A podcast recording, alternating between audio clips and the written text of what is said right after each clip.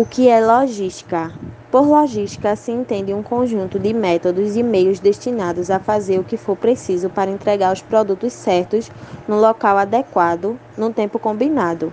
A origem da palavra logística vem do grego e significa habilidades de cálculo e de raciocínio lógico.